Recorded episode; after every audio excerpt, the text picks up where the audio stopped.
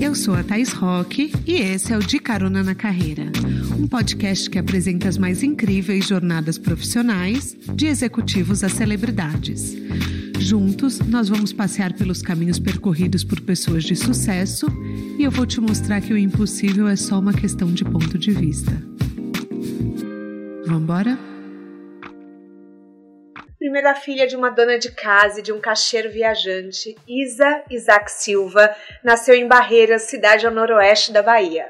Se apaixonou por moda aos 5 anos ao ouvir o som de uma máquina de costura e ver tecidos lindos estampados. Ela soube que o ateliê era o seu lugar fez o primeiro curso de corte e costura aos 14 anos, escondida da família que sonhava que ela cursasse ou direito ou comunicação. Aos 16 anos, comprou a primeira máquina de costura com o dinheiro que ganhou vendendo brigadeiro na escola. Se mudou para São Paulo trabalhou fazendo eventos e casting, fotos, vendeu roupas em brechó, costurava de segunda a sexta e vendia suas criações aos sábados e domingos. Juntou dinheiro trabalhando sozinha para abrir a sua marca. Hoje já fez collabs com marcas como Havaianas, Magalu, C&A e tem muito mais coisa por vir, que ela vai nos contar nesse papo. Eu quero extrair alguma fofoca. Ela viveu sua transição publicamente em 2021 e hoje é um símbolo de força para muitas mulheres ao redor do Brasil.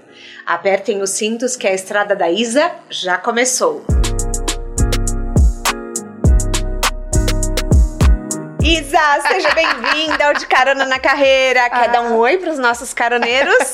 oi, caroneiros, caroneiras, tudo bom? Como vão vocês? Estou muito agradecida eu de estar aqui. Eu estou muito animada. Gente, ó, já vim aqui de uniforme, acredite no seu axé.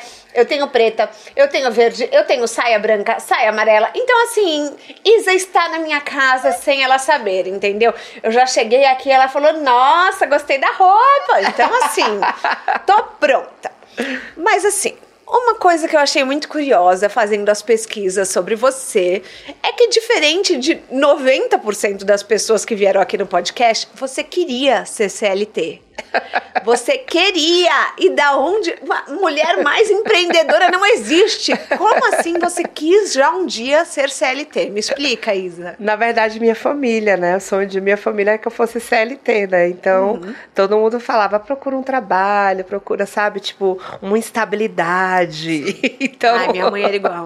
então, e acho que das gerações, né, de nossos pais, acho que a estabilidade de ter um trabalho, né, de ser CLT, é é mais do que do empreendimento, né? Eu acho que a questão de ser empreendedor é muito da nossa geração corajosa, né? Sim, e, mas tem uma coisa assim, a, a família fala, você vai ter décimo terceiro, você vai ter tipo, férias, tipo, férias você vai ter tudo. E que realmente a gente não pensa quando está sendo empreendedor, assim, nossa, eu não tenho décimo terceiro. Sim. Quer dizer, se você se organiza, depois de um tempo, óbvio que você uhum. tem. Mas assim, no começo não. É, mas não ensinam a gente isso, né? De não. como a gente tira o nosso décimo terceiro, as nossas férias, porque a gente também precisa descansar também. Você tira férias? Eu tiro férias assim, eu digo que férias é ficar em casa sem fazer nada.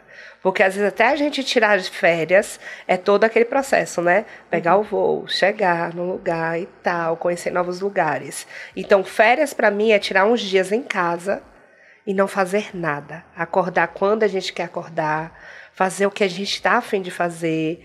É, às vezes a gente quer organizar o nosso armário, nunca tem tempo, organizar nossas coisas. Sim. Então, para mim, eu descanso muito. As minhas férias é em casa. Claro que eu gosto de viajar, uhum. curtir. Mas isso, para mim, é umas férias recreativas. Agora, umas férias psicológicas, para eu estar tá bem comigo e recarregar as energias, é ficar em casa. Tipo, ler os livros que eu quero ver, ver os programas que eu quero assistir. Você gosta de maratonar a série? Amo, nossa. Qual a sua preferida? a última agora foi The Crown, né? Que saiu da Precisa da Diana acredita que eu nunca vi? Mas é uma aula Thaís, de história, né? Assista, é muito, sabe? Eu gosto muito de histórias de, de mundo, né? E a história da monarquia, que conta a história da rainha, é bem interessante ver isso. Mas eu gosto muito do figurino. Então, Tá. eu sou apaixonada por figurinos de série. Tipo assim, eu sou muito fã da Ruth Carter, que é uma figurinista que fez o, o Black Panther, o Pantera Negra, o filme. Então, todos os filmes dela assisti. Então, todas as vezes que eu vou maratonar a série, eu vejo o quê? Figurino. Então, eu sou apaixonada. E essa última agora é da Princesa Diana, que, sabe, uma das mulheres que deu mundo, ao- deu um amor ao povo, né? Tipo, esse amor da princesa do povo. Então, foi uma que eu maratonei assim, junto com minha mãe agora, amanhã, lá em Salvador. Você sabe que quando a Carol Bassi veio aqui, ela falou que ela amou o figurino do Daisy and the Six. Sim, Você já assistiu? Eu já assisti também, muito lindo. É, ela falou, também, ela falou, meu, eu assisti só por causa do Aham. figurino. Engraçado, né? Figurino. É, é, o figurino é uma coisa tão importante, gente. Pra quem não sabe, existe um Oscar de figurino, né? Não, acho importante falar porque às vezes as pessoas colocam a moda tão como superficial que, gente, existe um Oscar pra isso. A moda conta uma história, né, Isa? Isso, existe ali, é muito importante. No orçamento das grandes séries, dos grandes filmes, um do- uma das coisas que vai muito dinheiro também é a chama de caracterização, né? Aham. Que é a maquiagem e o figurino, que E vai ali figurino. Uma fatia muito grande, né? Da questão de, do audiovisual.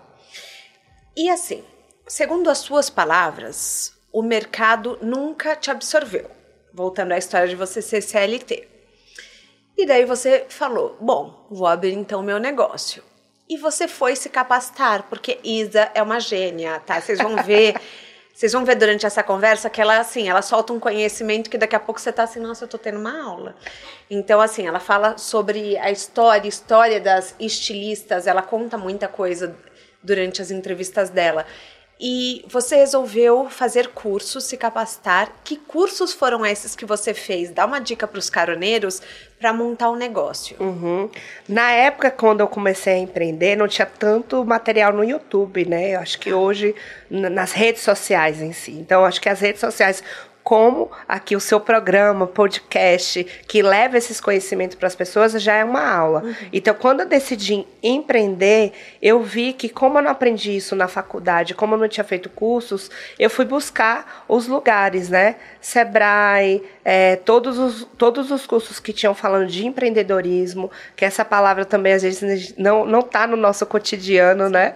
Então, o empreender, eu queria entender o que é empreender. Eu quero entender o que, o, como eu posso ser a, a chefe, como eu posso ser a boss, como eu posso ser a dona do negócio. Então, daí eu fui buscar, e principalmente a questão de investimento, né? Porque para a gente abrir um negócio, a gente precisa ter investimento. Então, é daí onde a gente vê onde eu, onde eu vou achar esse dinheiro, onde eu vou encontrar pessoas que possam acreditar nesse sonho, que eu chamo que minhas clientes, assim como vocês, que são grandes sócias da marca, que vão lá, compram os produtos, incentivam a marca, mas o começo eu digo que ele é solitário, ele é tenso, mas a gente tem que ter muito amor, muito amor mesmo e muito aberta para ouvir. Eu acho que a gente tem que ser mais ouvinte do que ser falante. Então é o momento da gente absorver as coisas. Sim. É, mas é muito difícil nesse momento quando você não tem ideia do quanto você vai gastar, quanto tempo vai demorar para ter retorno. Você chegou a montar um plano de negócios? Eu, eu amo plano de negócios. Mentira. Gente, a primeira, primeira pessoa que vem aqui e fala isso. Amo, e ele muda todo ano, porque é isso. Que nem hoje, é, eu tenho outro pensamento de marca e de, como a gente diz, de brand de marca, né? Então, gosto muito de, de, de desenhar. Então, o plano de negócio é você desenhar. Às vezes eu achava que um plano de negócio, como eu já fui em muitas reuniões, às vezes é uma coisa muito chata de economia, né? De números e tal. E às vezes a gente não consegue enxergar. Então, eu acho que a gente tem que buscar algo que a gente enxergue. Eu enxergo muito colagens, desenhos, eu sou muito do audiovisual, eu sou muito de guardar também dentro da cabeça, mas é bom a gente anotar. Então, plano de negócios é você falar: eu vou abrir meu empreendimento. Então, tá. Nesse empreendimento, esse mês eu quero ganhar quanto? 20 mil reais? Então, vamos fazer um plano de, de negócio que eu ganhe 20 mil reais. Que meu prolabore, meu salário, seja 20 mil reais dentro dessa empresa. E como eu vou conseguir esses 20 mil reais? Desenvolvendo, vendo o que você vai vender, o quanto você vai ter de lucro e quanto você também tem que deixar guardado para investir no próximo mês, né? Por- É, mas tem situações tipo pandemia que a gente não sabia. Sim, a Né? pandemia foi onde eu pensei assim, eu falei, você acabou o sonho. Gente, e ela e assim foi a época que ela mais prosperou, tá? Vamos, Foi. já vamos falar sobre isso. Mas Foi, assim, Thaís. você fez um curso de tecnóloga, uhum. em moda e costurava suas roupas para vender de final de semana. Eu vejo a sua identidade muito clara. Tipo, então assim, para mim, tudo que é da sua marca é a cara da sua marca. Você chegou a desenhar um branding ou foi indo naturalmente? Como que foi? Uhum. Olha, quando a gente empreende, a gente faz intuitivamente e a gente vai fazendo. Mas chega um momento que a gente tem que sentar e organizar. Então, eu sempre tive essa ideia de onde eu quero chegar. Então, quando a gente já sabe teve? sempre, eu quero chegar em tal lugar. Eu estou começando aqui sabendo e não ter pressa. Porque se a gente não tiver o tempo como nossa aliada, uhum. vai ser babado. Então é muito bom a gente saber que Talvez eu não consiga amanhã ou depois de amanhã, mas daqui 5, 6 anos eu vou conseguir.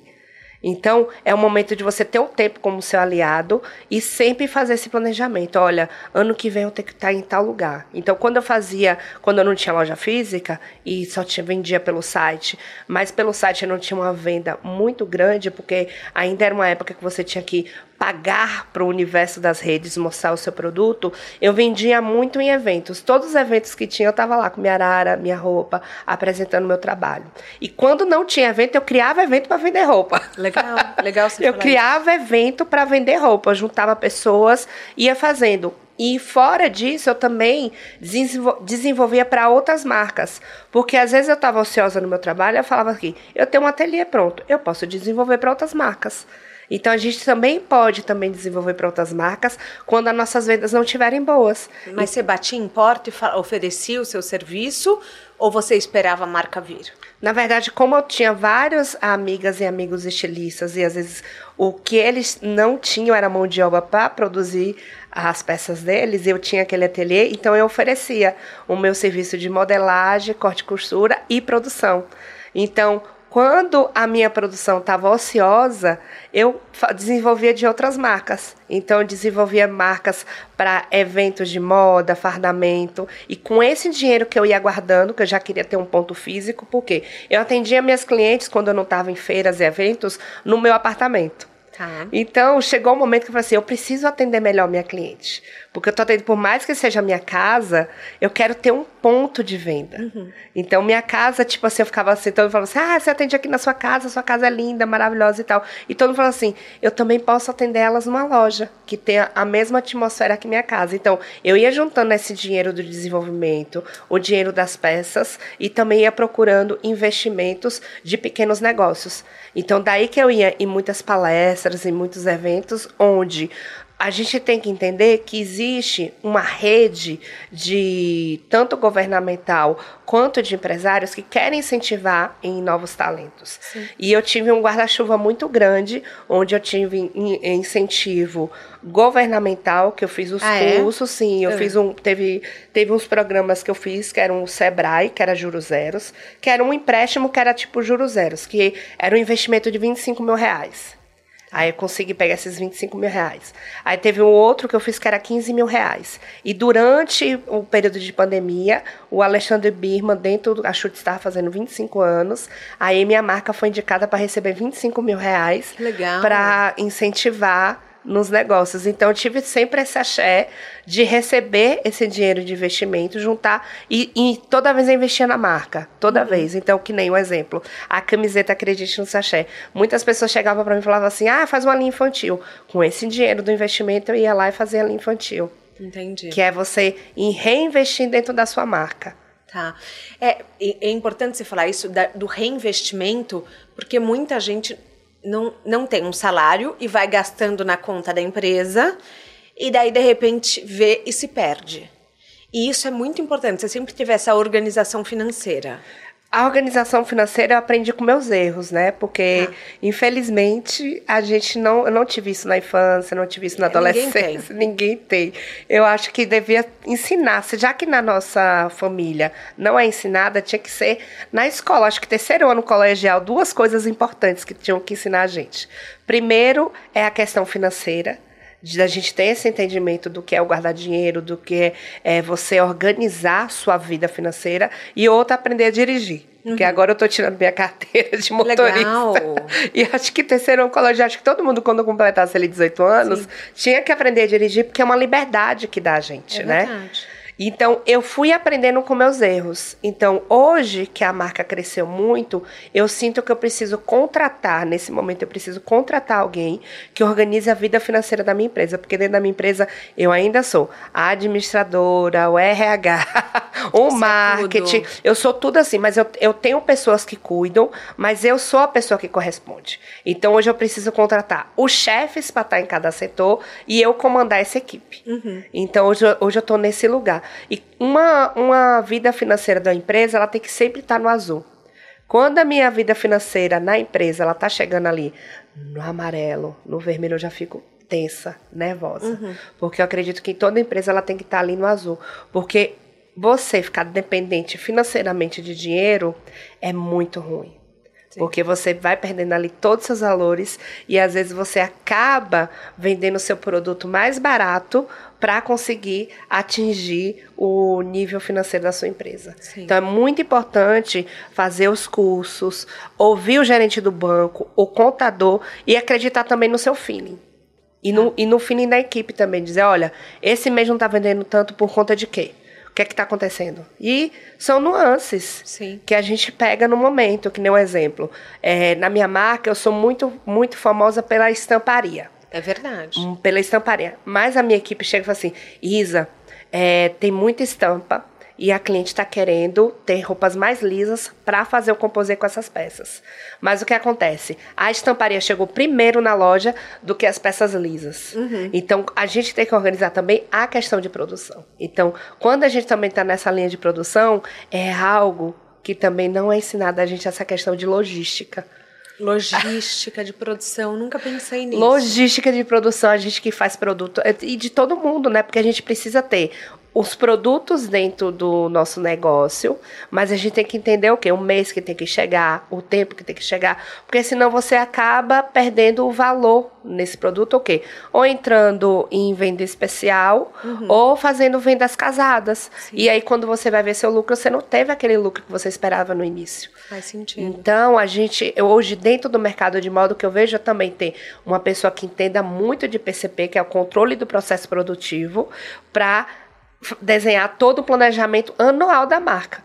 Que nem hoje eu olho para a marca e eu vejo ela anualmente, que nem janeiro é onde a gente vende mais alto verão. Por mais que as pessoas falem assim, ah, janeiro não vende. Vende, gente, sabe por quê? Todo mundo vai ter uma piscina para ir. Todo é mundo vai querer ir para uma praia.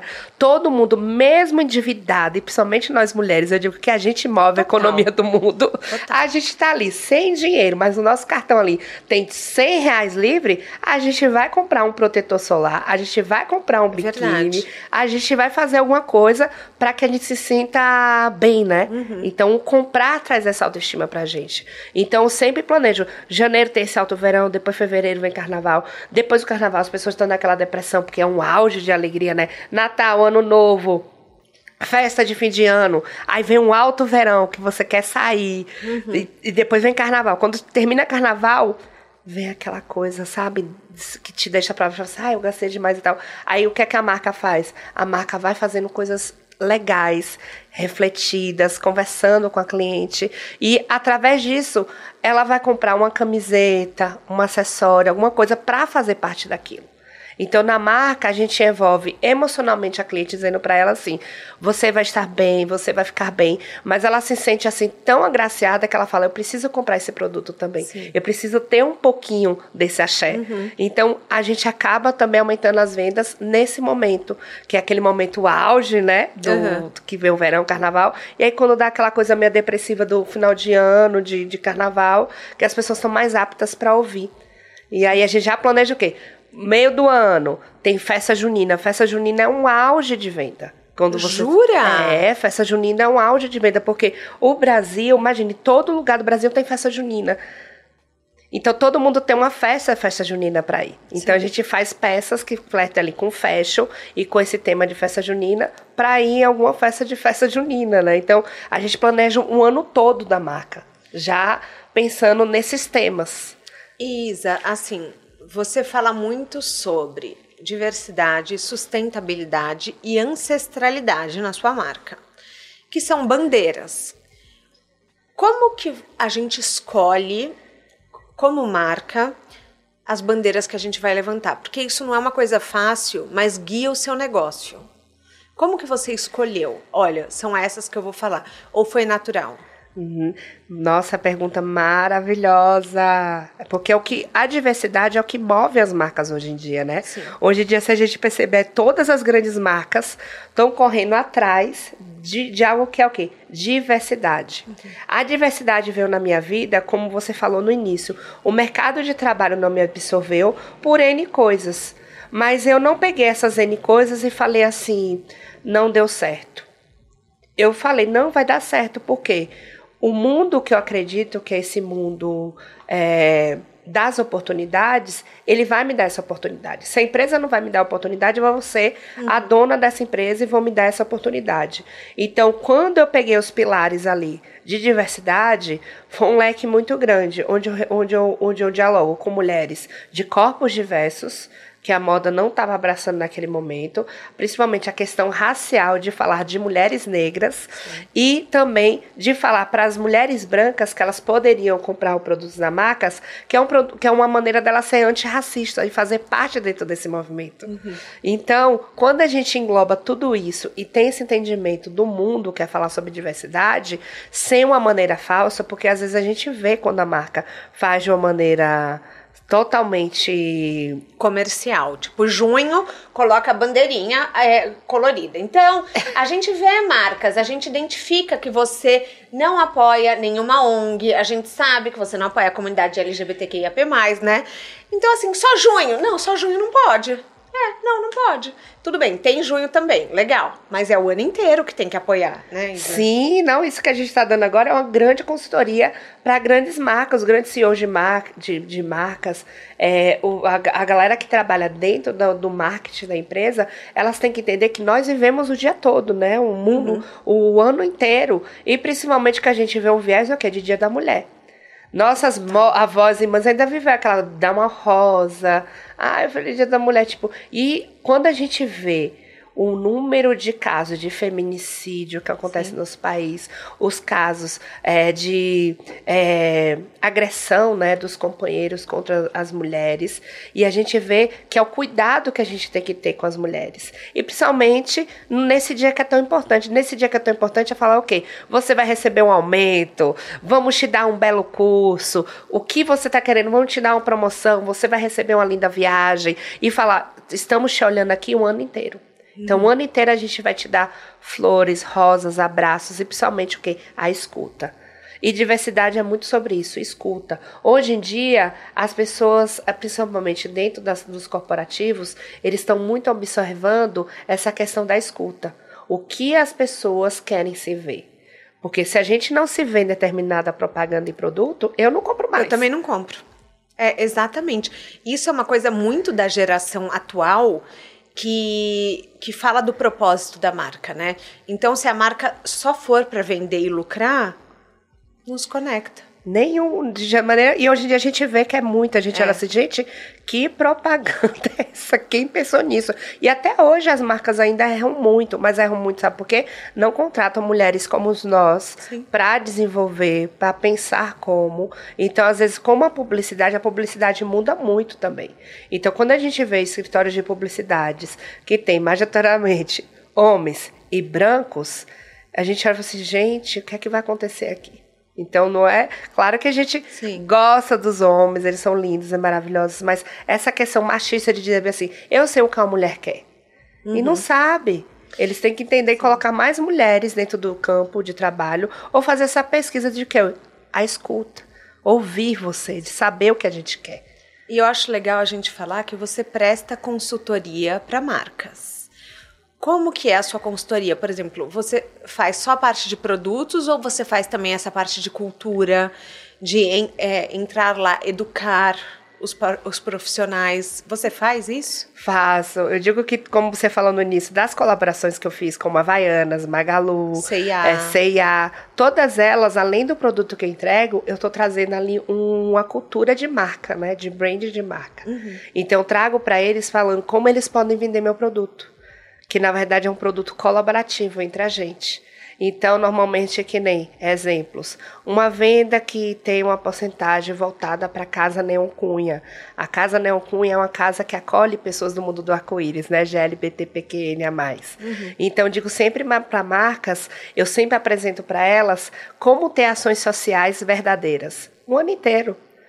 Porque essa marca ela pode fazer uma venda casada, porque às vezes a pessoa que está comprando o produto, ela fala assim, poxa, eu gostaria tanto de poder ajudar também. É, da questão é, culturalmente do mundo GLPT mais de mulheres que passam por violência doméstica. E nós, como marcas, a gente pode fazer ações casadas de venda, dizer, olha, esse produto que você está consumindo, ele foi feito por essa mão de obra. Esse produto, a parte da venda dele vai ser revertida para essas casas de acolhimento. Então, quando eu faço uma colaboração com a marca, eu já trago isso. E às vezes marcas me contratam e falam, Isa, eu vou lançar esse determinado produto.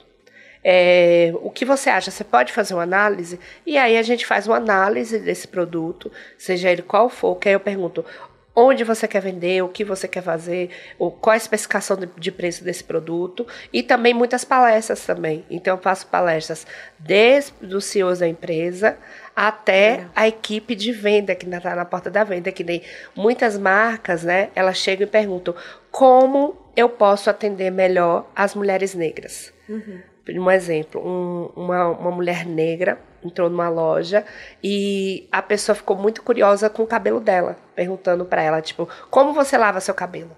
E a gente tem que entender que cabelos são universais. Cabelo é lavado como a gente lava, uhum. embaixo do chuveiro, com shampoo e creme, e vamos viver nossa linda vida.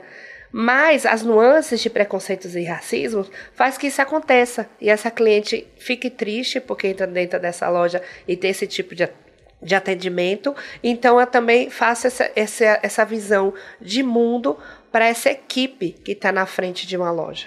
Como Sim. receber melhor as pessoas, principalmente pessoas que são plus size, são pessoas gordas. Como você vai a, a, a, receber essas pessoas dentro da sua loja, mesmo você tendo essa numeração maior? Como você vai fazer essa composição de looks? Então, Sim. eu consigo arrumar uma agenda ali no meu calendário e também, e também prestar esse tipo de serviço. Mas é, eu acho muito legal a gente falar dessa questão das grades grandes, porque não é algo que todas as confecções abraçam, que muita gente diz que, ah, que é complicado, que vende menos. E eu vi você falando que não, que não vende menos, que você vende muito bem e assim, eu também acho legal falar que a sua moda você sempre posiciona ela como sem gênero.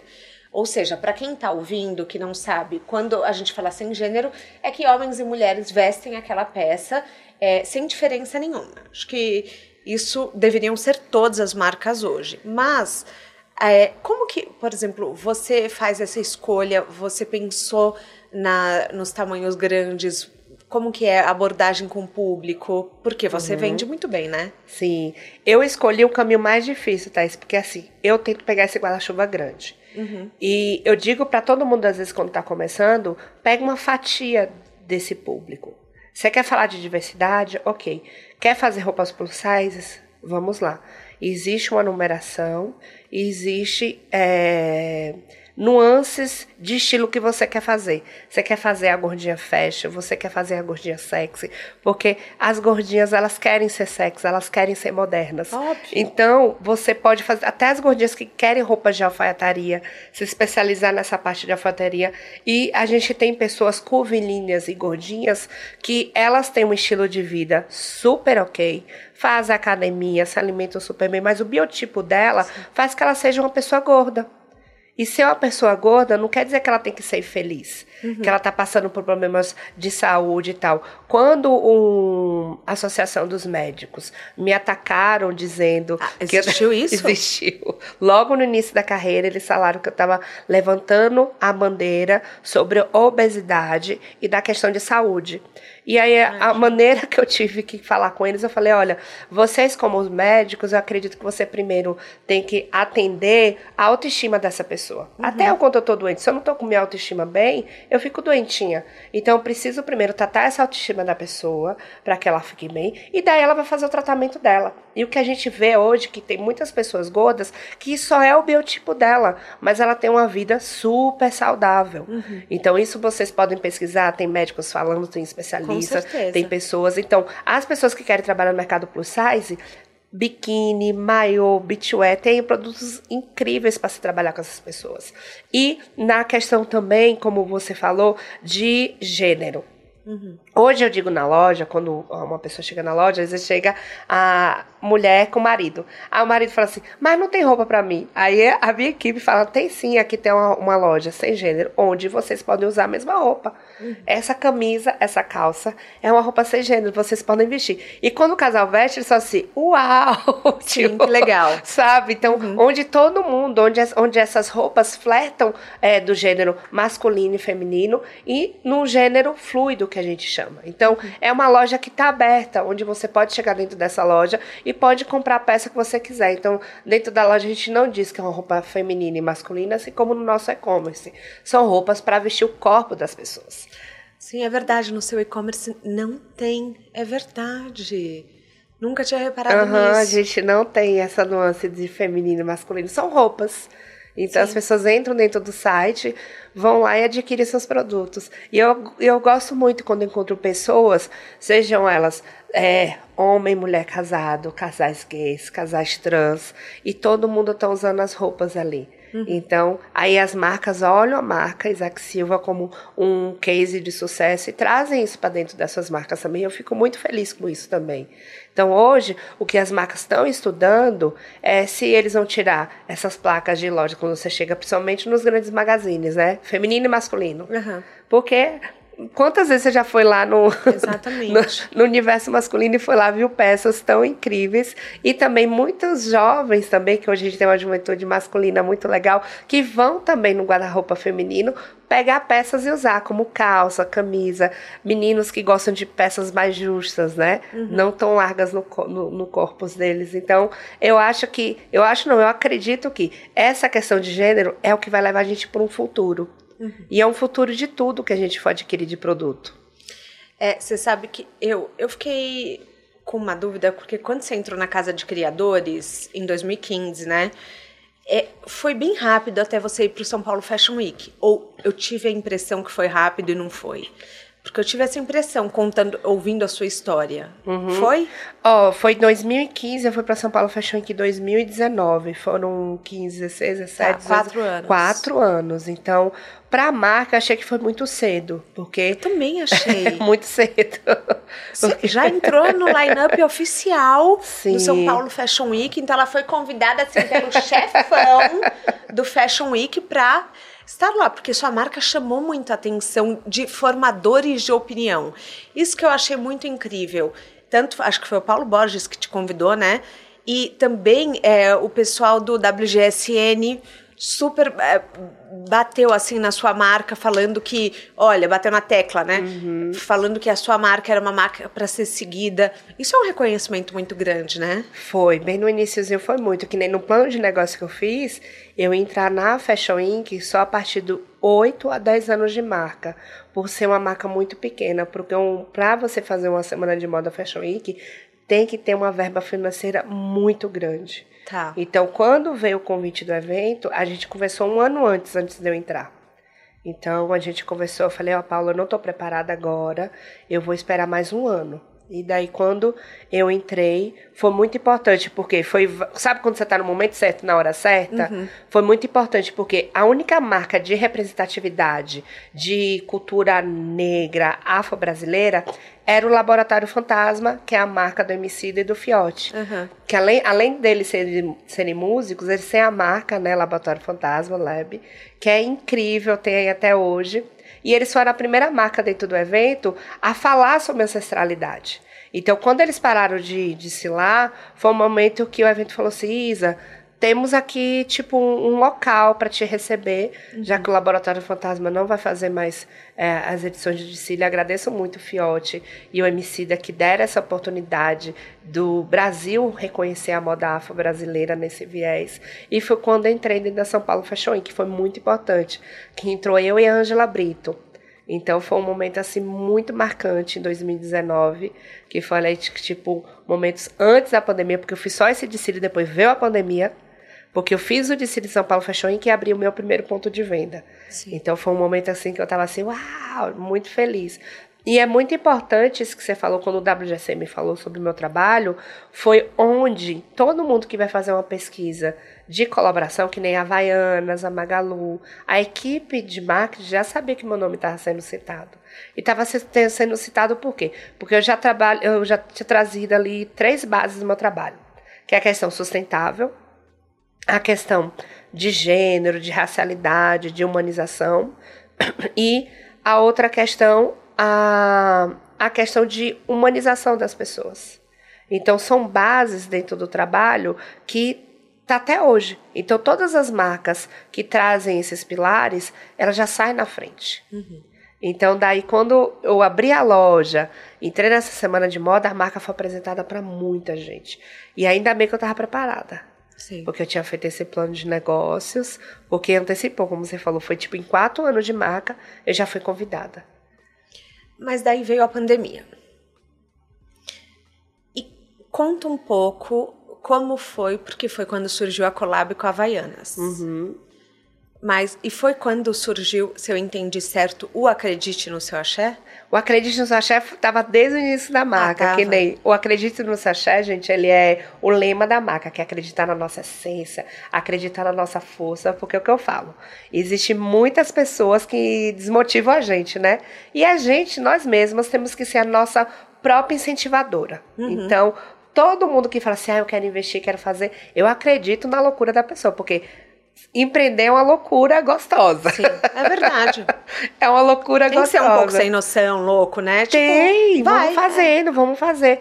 E uma amiga minha que falou, Isa, você tem essa frase tão legal, estampa suas camisetas e faça. E era o momento que eu tava pré-abrindo a loja, uhum. acabou todo o meu dinheiro, porque, gente, obra também é babado. Obra, se a gente não planejar, a gente fala que a obra vai custar X. Ela às vezes vai custar três vezes mais. É. Isso aprendi muito em obra. Tipo, não quero mais fazer obra, quero já chegar no lugar já pronto. Porque planejar para fazer obra, nossa, é tipo assim, é muita consumição psicológica uhum. e econômica. Fiz as camisetas, vendi, consegui um dinheiro para finalizar a loja. Finalizei a loja, abri a loja. E aí virou o lema da marca, o Acredite no seu axé. E quando veio essa questão da pandemia, foi quando as pessoas, aquilo que eu falei para você, as pessoas elas querem ouvir ser agraciadas. E nesse momento de pandemia foi o que a gente mais fez dentro da marca, dizer para as pessoas: vai dar tudo certo. Se você está passando por um momento difícil, estamos aqui para conversar. Eu fiz live todos os dias. Está brincando? Tô, foi aquele momento de live, todos os dias. Então, esse momento que a gente está tendo aqui agora, com certeza a gente estaria fazendo uma live, porque as pessoas queriam ouvir as outras pessoas que estavam, o que estava acontecendo. E uma dica que eu dou quando a gente está bem, a gente consegue ajudar as pessoas. Naquele momento eu estava bem, então consegui ajudar as outras pessoas. E a gente fez várias ações dentro, dentro da marca de venda de máscara, de doação de, de, de máscara. A gente também fez é, doação de cesta básica e gás de cozinha. Porque quando a gente ia dar o, o, a cesta básica, várias pessoas estavam necessitadas, não tinham gás de cozinha para cozinhar sua comida. Então, a rede que eu tinha, que era uma rede que tinha dinheiro para fazer essa doação e queria doar, começou a comprar os gás de, de cozinha para dar para as marcas. Então, foi uma ação social dentro da pandemia, que a gente dentro da marca a gente ficou muito orgulhosa, mas a gente ficou nessa ação durante três meses, porque logo depois essas pessoas que estavam necessitadas, o governo e também a questão religiosa, como católicos, umbandistas é, e, e espíritas é, e evangélicos, começaram aí nessas, nessas comunidades. Então foi daí onde eu me retirei e falei, agora essas pessoas estão sendo assistidas. Porque quando a gente começou a ajudar, foi assim que eu fiquei assim, gente, o que é que está acontecendo nesse momento de pandemia? Mas o momento de pandemia foi o momento onde a marca mais vendeu produto. Foi o momento de pandemia onde a gente fez a nossa primeira grande collab, que foi com a Havaianas. Porque a gente tinha que lançar essa. Foi tudo online. Uhum. A gente fez um fashion film, a gente fez um desfile, é, tudo online. E tivemos que aprender no online também. Então foi um momento muito desafiador. E onde eu falei: se eu passei por uma pandemia, eu hoje em dia posso passar por tudo. hoje em dia. Sim. E qual que é a maior vantagem de ter uma collab com uma marca grande? Uhum. O aprendizado, Thaís. O aprendizado, porque eu sou uma marca pequena. Uhum. E tinha, imagina, você chega numa empresa gigantesca como a Havaianas. Então você tem o um entendimento e fala assim: uau, é assim que os grandes trabalham. Sim. Então foi um aprendizado muito grande. Eu me sinto muito agraciada, porque quando eu fiz a collab com a Havaianas, foi onde me apresentou também para um grande mercado. Imagine eu poder ter chinelos da marca no Brasil todo.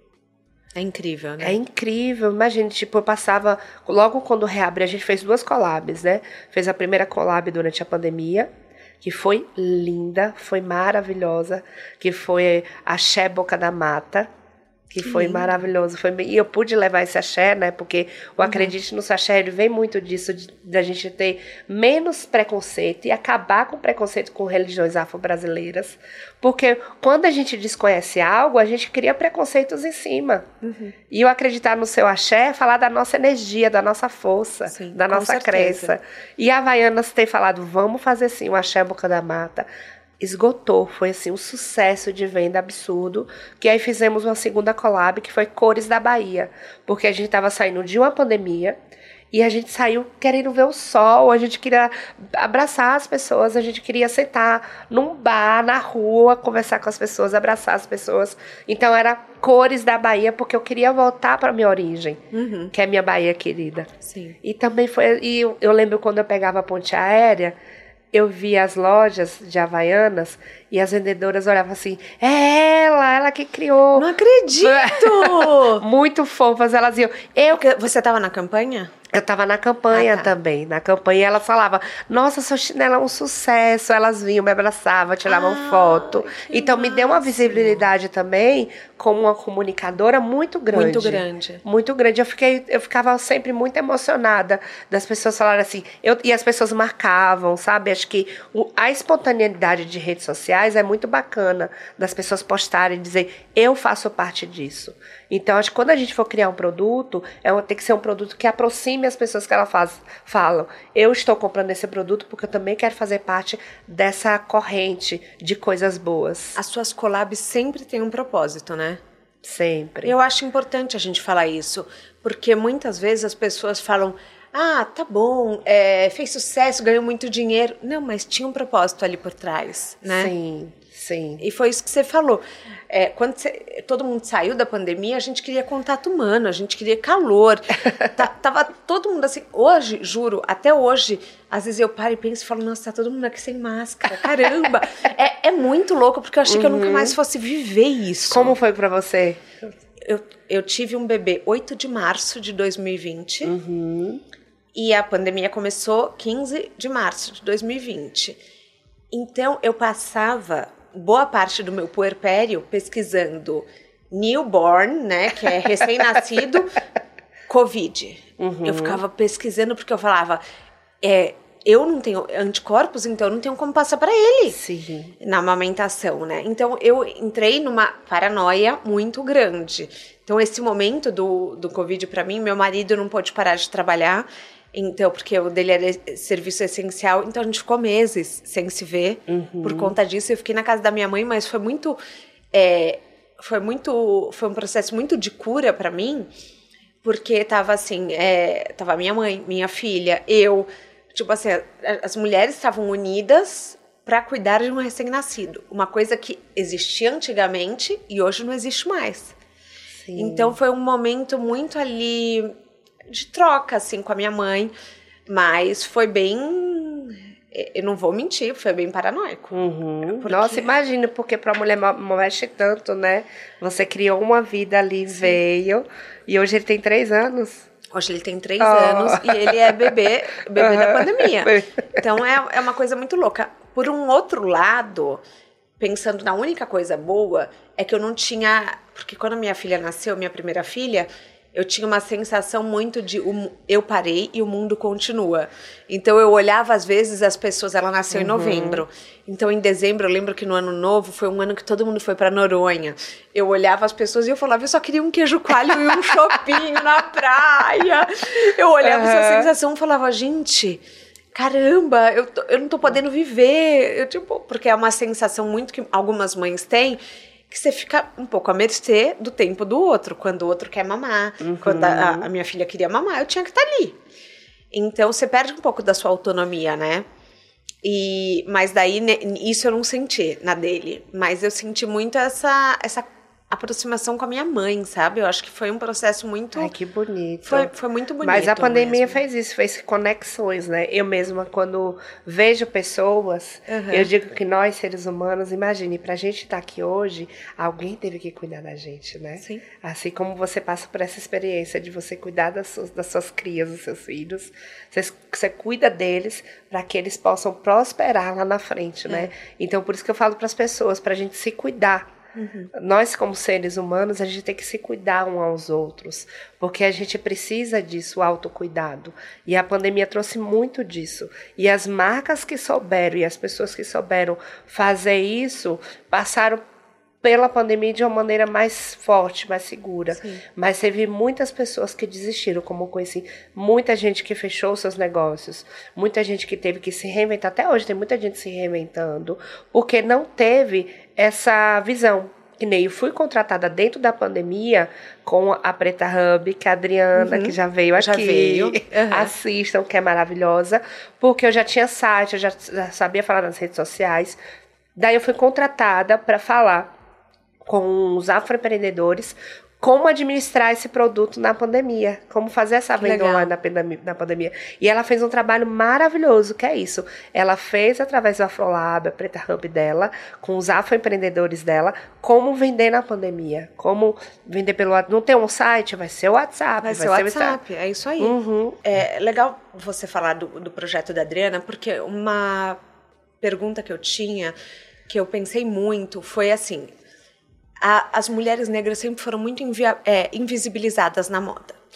Então, Annie Lowe, que uhum. fez o vestido de casamento da Jacqueline Kennedy, para quem não sabe, que depois foi Jacqueline Onassis, é, ela era uma costureira que não foi reconhecida pelo trabalho dela no momento de fazer o vestido da Jacqueline Kennedy aparecer. E tiveram outras muitas mulheres que deram os seus trabalhos na mão de homens que se assumiam como estilistas.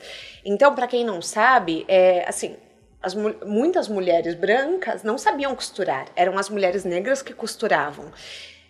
E é, você virou uma porta-voz da mulher negra na, no, na moda. Como você vê hoje essa questão de racialidade e da moda caminhando juntas? Isso foi um ponto essencial dentro da minha marca, né? E dentro da minha transição, né? Uhum. Por eu ser uma mulher trans, negra, afro-indígena, brasileira latina, eu tinha que trazer essas histórias. Que nem Sim. quando eu fui fazer minha primeira faculdade, não era me apresentada a ninguém como eu. E eu ficava assim, gente, não tem espaço para mim, porque não tem ninguém igual a, a, mim, então quer dizer que eu não vou fazer sucesso. E daí onde eu encontro a história de Annie Lowe, onde eu encontro a história dos blocos afros de Salvador. E a gente já sentia ali que o mercado não queria dialogar com a mulher negra brasileira. Então, eu fui uma das marcas que eu falei: não, preciso dialogar com essas mulheres, principalmente da autoestima minha e delas. Através disso, vem o sucesso financeiro. Uhum. O sucesso financeiro pode vir você fazendo grandes ações. E vem, porque às vezes, quando eu encontro minhas amigas estilistas tristinhas, eu falo para ela: Ei, alegria, tá, gata? Porque roupa que a gente põe amor, qualquer produto, vende. E quando eu via que essas mulheres não tinham esse lugar da beleza, da moda, é onde eu trouxe para os desfiles, para dentro da minha marca. Você trabalhar com a autoestima de uma pessoa esse é um, um, um, um acréscimo tão grande que você traz para sua vida pessoal e para sua vida profissional tão grande que eu tinha que dialogar primeiro com essas mulheres. E isso reflete muito com todo mundo que fala, eu também quero fazer parte disso. Uhum. Então, é uma união de pessoas que traz essa corrente de dizer, nós estamos em 2023 indo para 2024. Não tem carro voando, não tem teletransporte, não tem todas aquelas altas tecnologias. Então, o que é que vai predominar? Coisas humanitárias, antirracismo, pessoa, o mundo não, não precisa mais de pessoas racistas, pessoas transfóbicas, homofóbicas, pessoas que são misóginas. O mundo a gente tem que respeitar o outro. É o outro em primeiro lugar. Então a gente tem que trazer ações sociais dentro da política de todas as marcas. Então, quando eu comecei a levar para minha passarela essa beleza das mulheres negras, foi onde a marca deu um pulo muito grande, que hoje as, as marcas fazem isso, né? Uhum. Então, quando Mas eu, na época não faziam. Não faziam, era um preconceito assim absurdo, que eu ficava até meio triste dizendo assim, gente, como as pessoas, como o mercado pode ser desumano, né? nem, nem, nem, não é nem maldoso, é desumano. E hoje a gente busca o quê? Humanização. Todo mundo, quando você vai em alguma empresa, até os, as pessoas que eles chamam para palestrar, a primeira coisa é o que? Humanização. Uhum. Precisamos humanizar as pessoas. E humanização é respeitar o outro, é saber abraçar o outro. Muito bom. Como funciona o seu processo criativo? Processo criativo, ele é um processo intuitivo. Tá. E eu amo processos criativos, porque é onde a gente parte do zero, né? Uhum. E onde é um processo criativo que eu tenho que me surpreender e tenho que surpreender os, as minhas clientes e meus clientes, né? As pessoas que compram os produtos. Mas eu fico muito presa, eu já falei aqui várias vezes, na questão de como você abre mão do ego uhum. durante um processo criativo. Porque eu não consegui ter esse desprendimento de criar sem esperar o que o outro vai pensar. Como que é para você? Olha, o processo criativo para mim é criar um produto que eu possa surpreender as pessoas, mesmo sabendo que ela não precisa daquele produto, que ela fala assim: gente, eu não precisava de uma camiseta básica, mas ela tem essa frase, uau, uhum. preciso ter esse produto. Então, meu processo criativo ele vem, que nem agora mesmo, próximo ano. Vou tirar aqui de primeira mão também. Oba! eu tenho uma collab que eu vou lançar com a Tokstok que vai que ser legal. a primeira collab do ano, assim, vai ser incrível. Então, essa collab, eu tenho que eu tenho que trazer elementos dentro da minha marca que reflita também com esse tema. Então, vão ser temas que eu vou trazer que vai é, contar essa história. Então, ano de 2024, eu vou contar uma outra história. E a gente tem que entender que nós que estamos criando produtos, a gente é uma contadora de história. A gente precisa contar a minha história para as outras pessoas. Então, esse processo criativo vai ser: eu vou pegar a base nisso que eu estou lançando junto dessa collab e flertar com outros produtos dentro da minha marca. Entendi. Então a gente tem um direcionamento. Porque se deixar pela gente, a gente quer fazer tudo, né? Sim. e, né, e às vezes você não tem verba financeira para fazer. Tipo, por, por mim, eu, contra, eu, eu, eu, tenho, eu, eu tenho pensamentos assim grandes para fazer, mas a gente tem que ser pé no chão também dizer, dá para fazer isso. Então, de, cria, de criativo é, às vezes você joga para o universo, fala, ó, oh, quero fazer tal coisa assim, assim, assado. O que der para fazer, você vai fazendo na maior excelência que você pode fazer. Também não faça nada se você não pode fazer. Às vezes é melhor a gente não fazer e às vezes fazer só pelo menos um post ou uma foto ou sabe, um, um pequeno lookbook, do que fa tentar fazer algo grandioso e não conseguir fazer, você se frustra. E às vezes a pessoa fala, poxa, achava que ia ser algo tão grandioso, é isso que você está entregando? Uhum. Então, às vezes é muito bom a gente ter essa humildade, pé no chão e o ego de dizer, é isso que eu vou conseguir fazer. Vamos falar suas redes sociais? Onde que a gente te encontra? Uhum.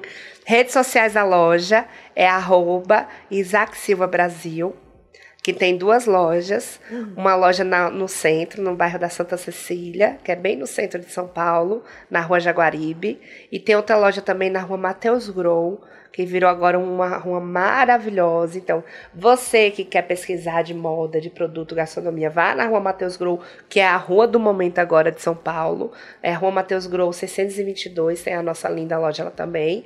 A loja online também, que é isaacsilva.com.br, que é online, que vende para todo o Brasil e vende também para fora do Brasil. É muito gostoso quando a gente faz ah, vendas, vendas internacionais. A gente teve que aprender a fazer também. Eu imagino. Vender para fora. Tem muitos brasileiros que compram para presentear os amigos de lá e tem muita gente de lá que quer presentear brasileiros que moram lá. Então a gente fica muito feliz com essas vendas internacionais e também as redes sociais da marca, né? A minha pessoal é Isa Isaac Silva e a da marca Isaac Silva Brasil. Então estamos aí nas redes sociais. Todos os links eu estou deixando no descritivo do podcast. É, não vou deixar o endereço da marca, mas você clica no site e tem o endereço da marca. Então, o Instagram da Isa, o Instagram da marca, o site, tá tudo no descritivo da plataforma que você nos escuta. As minhas redes você já sabe, arroba Thais Rock, e tem o um podcast também, arroba de carona na carreira. Isa, não nasce-se mulher, torna-se mulher. Simone de Beauvoir. Ah, e a gente que... traz isso, assim, muito como verdade na nossa história. Como foi esse momento internamente para você, se você puder compartilhar um pouco? Porque é, eu percebi lendo as suas entrevistas que existe assim, muito uma ruptura ali de posicionamento de marca também, né? Sim, muito. Quando eu venho trazendo a Isa, né, a Isa Silva, tanto na minha vida pessoal com minha família e na marca, é falando disso, né? Como você falou, né? Não se nasce mulher, se torna-se uma. Então, é, quando a Simone de Beauvoir ela fala isso, ela traz um guarda-chuva enorme falando de mulheridade. Uhum. E nessa mulheridade que estamos aqui à frente é onde eu falo muito da questão humanizada, né? Então, não estamos aqui é, querendo palco, protagonismo, queremos simplesmente viver de uma maneira plena e feliz. E quando eu sempre fui uma pessoa trans desde criança, então quando na terapia, vendo o tanto de coisas que eu vivi, e chegou um momento que eu falei assim, eu preciso trazer a Isa para minha vida. E quando eu trouxe a Isa para minha vida, eu fui tão abraçada, tão amada, que mesmo estando no Brasil, que é o país que mais mata as pessoas como eu, o Brasil infelizmente ainda é um dos países que mais matam pessoas trans, é onde eu tento trazer todas e todes juntos para que a gente possa sobreviver, né? Então, nesse país que eu vivo, que é o Brasil, que eu amo tanto, eu sempre digo para as pessoas: abrace as pessoas trans. Às vezes, dentro da família, a, a, primeira pessoa a nos abandonar são as famílias.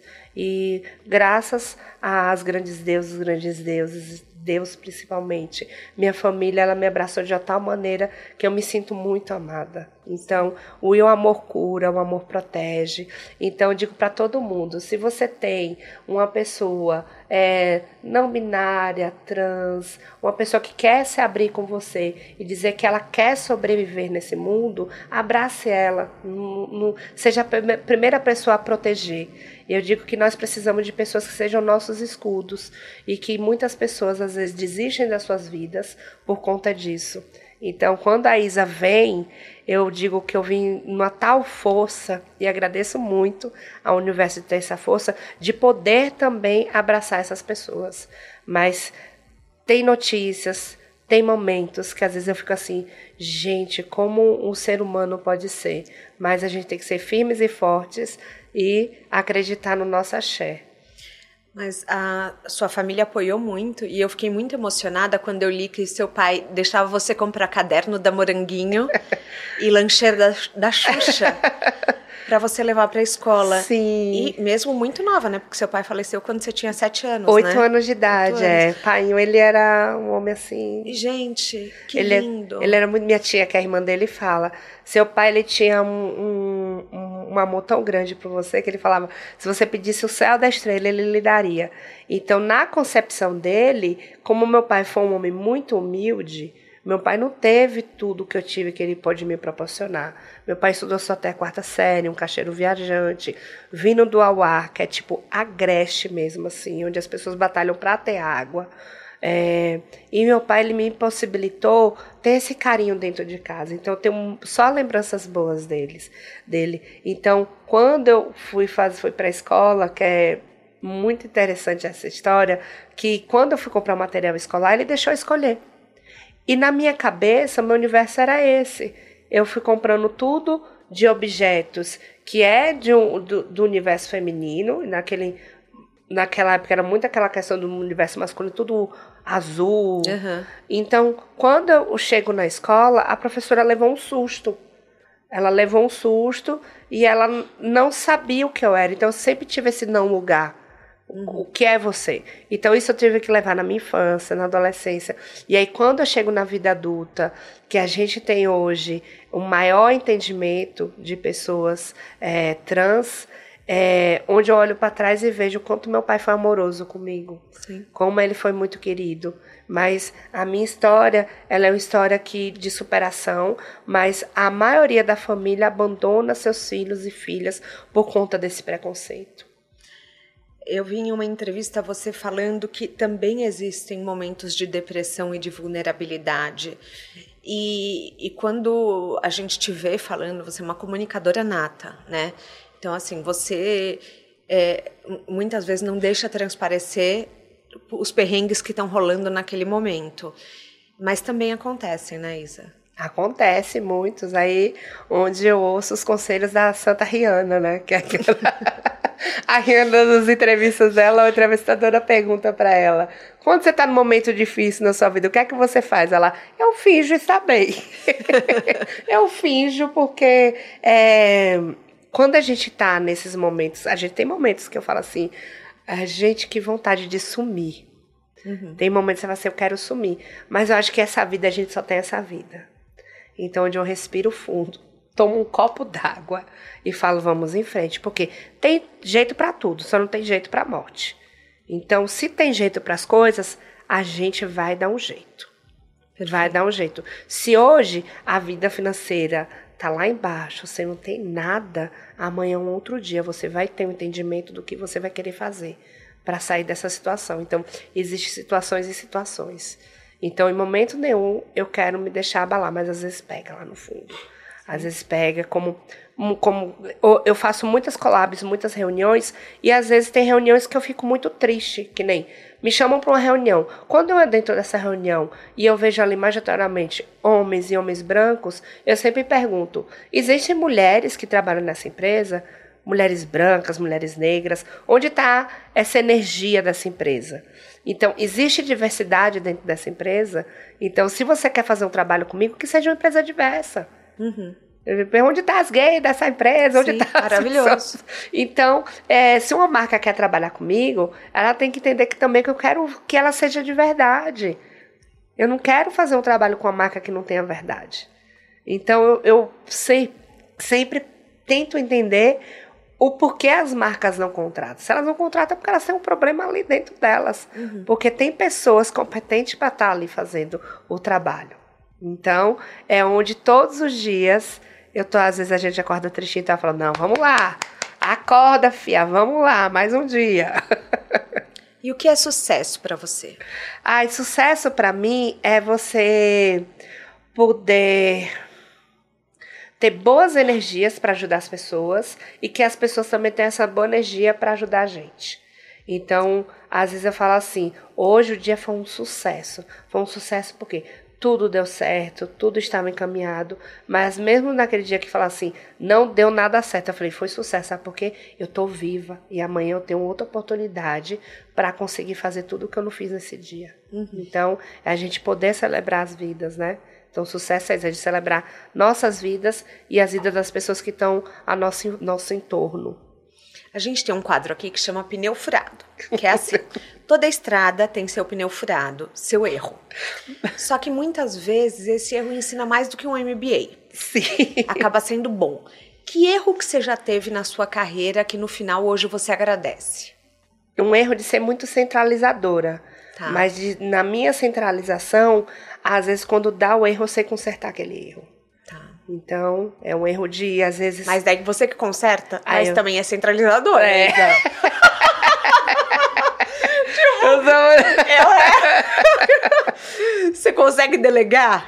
Consigo, a correção? mas às vezes eu, eu, às vezes eu não deixo a outra pessoa fazer, eu quero fazer. Então é um erro muito grande de querer centralizar tudo, sabe? Uhum. De não ter, às vezes, confiança total de que as outras pessoas vão desempenhar aquele papel. E às vezes você vai lá, erra, e aí você tem que consertar aquele erro. Então, um dos meus maiores erros ainda é esse, ser centralizadora. Na sua mala de viagem, um livro, um filme, um documentário. Ai, um livro, qualquer um da Bell Hooks. Que é falando, sabe, de bem-estar, de amor, qualquer um da Bell Hooks. É, um filme, um filme que eu vejo sempre é o Diabo Veste Prada, que eu adoro, dou risada. Eu, Jura? eu sempre tô assistindo assim. Diabo Veste Prada pra mim ali é... Eu sempre eu tô assistindo. É o filminho que você bota quando você quer, tipo, dormir assistindo É, quando coisa. eu tô sem fazer uhum. nada, falo assim, ah, vou assistir o Diabo Veste Prada. É... Um livro, um filme, uma música? Não, um documentário, um, um documentário. ou um TED Talk. Uhum. É tudo que for ligado a bem-estar que está na internet. Eu amo ouvir histórias, assim como no, no, seu canal que tem várias histórias, eu adoro entrar lá e ouvir histórias de pessoas. Uhum. E de saber isso, que às vezes nosso caminho empreendedor, a gente acha que está sozinho, mas tem muitas pessoas que passaram por coisas que a gente passou ou piores, e que às vezes ali ela vai te contar algo que você está passando que vai te ajudar. Então, eu amo ouvir história das pessoas. Muito bom. A gente chega ao fim da ah, nossa carona. Eu amei, eu amei o papo. Assim, você é de uma profundidade extrema. Muito obrigada por compartilhar com os caroneiros a sua história e a sua experiência e detalhar assim como você começou tanto, isso é tão importante. Obrigada. Ah, eu que agradeço essa oportunidade de estarmos aqui. e. E, ó, combinando, gente, combinando. Todas lindas. É, eu acho que o poder da comunicação, de, da escuta, de poder falar com as pessoas é algo muito lindo. E esse seu dom também de se comunicar é algo assim maravilhoso. Obrigada. O De Carona na Carreira tem a consultoria de conteúdo do Álvaro Leme, a supervisão do José Newton Fonseca, a sonoplastia e edição do Felipe Dantas e a identidade visual do João Maganin. Todas as dicas que a gente falou aqui estão no descritivo na plataforma que você nos escuta. Bora lá no Instagram falar mais sobre o episódio de hoje. A gente volta na próxima semana com mais um De Carona na Carreira. Um beijo grande. Cheiro, gente!